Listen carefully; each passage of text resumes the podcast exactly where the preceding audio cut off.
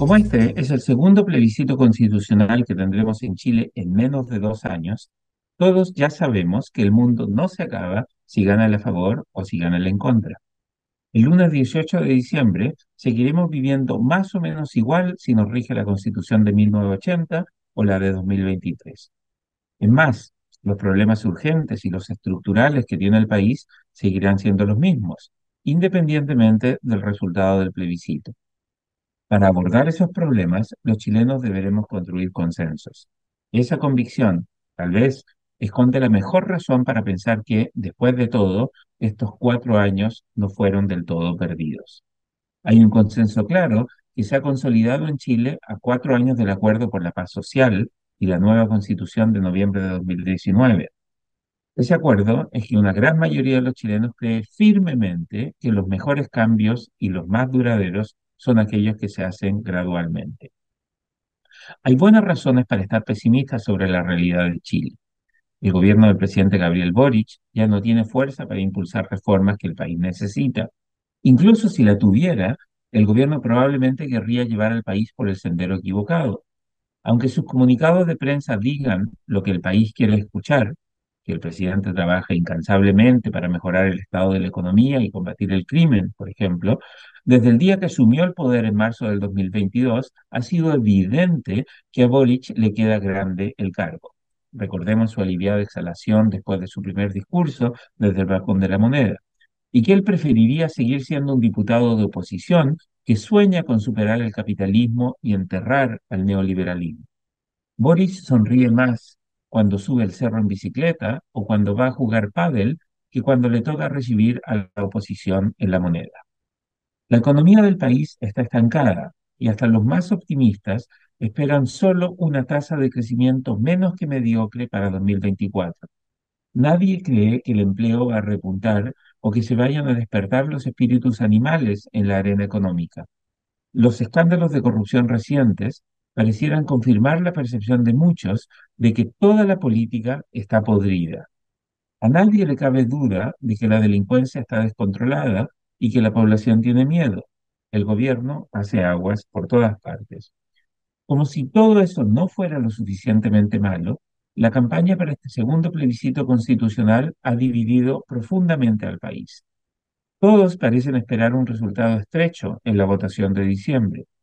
Los ganadores no quedarán conformes y los perdedores quedarán con la sensación de que pudieran haber hecho un par de cosas mejor para evitar la derrota. Pase lo que pase, el país quedará con un sabor amargo después de este decepcionante y excesivamente largo proceso constitucional. Por eso, aunque el ánimo del país no sea el mejor, hasta en los peores momentos se presentan buenas oportunidades. Pese a toda la fatiga constitucional que sienten los chilenos, hay una gran victoria que se oculta en lo que parece un momento especialmente malo para el país. En Chile se ha forjado un consenso de que los cambios que el país necesita deben ser graduales y que la constitución no es una píldora milagrosa que solucionará los problemas o todos los problemas de la sociedad. Después de pasarnos cuatro convulsionados años debatiendo sobre qué debe ir y no ir en la nueva constitución, los chilenos hemos llegado al consenso de que la constitución no es ni la causa de los males que afligen a Chile, ni la solución mágica para los problemas del país. La gente ya no quiere saber más de una nueva constitución o de convenciones constitucionales. Es más, después de cuatro años de estancamiento y polarización política, los chilenos demandan diálogos y acuerdo. La gente ha entendido que los países exitosos se construyen gradualmente y con consensos, no con imposiciones o distinguiendo entre buenos y malos chilenos. La gente entiende que la democracia se construye con derechos sociales, pero también con responsabilidades y que la única forma de convivir como sociedad es respetando la ley y el orden. Cuatro años de sufrimiento en el desierto de la incertidumbre constitucional fueron tal vez un castigo demasiado doloroso. Es más, bien pudiera ser que nos toque seguir en el foso del estancamiento económico por un par de años más, hasta que termine este gobierno. Pero en la noche del 17 de diciembre, una amplia y abrumadora mayoría de chilenos estará unidos en la convicción de que una de un nunca más a procesos fundacionales.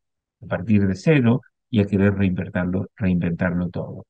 Con sufrimiento, dolor y sudor de frente, el país ha aprendido que, para llegar lejos, hay que avanzar gradualmente y construyendo consenso.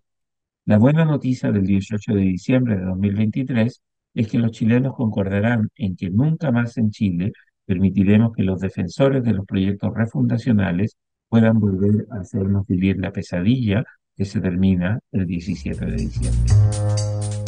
El libero, la realidad como no la habías visto.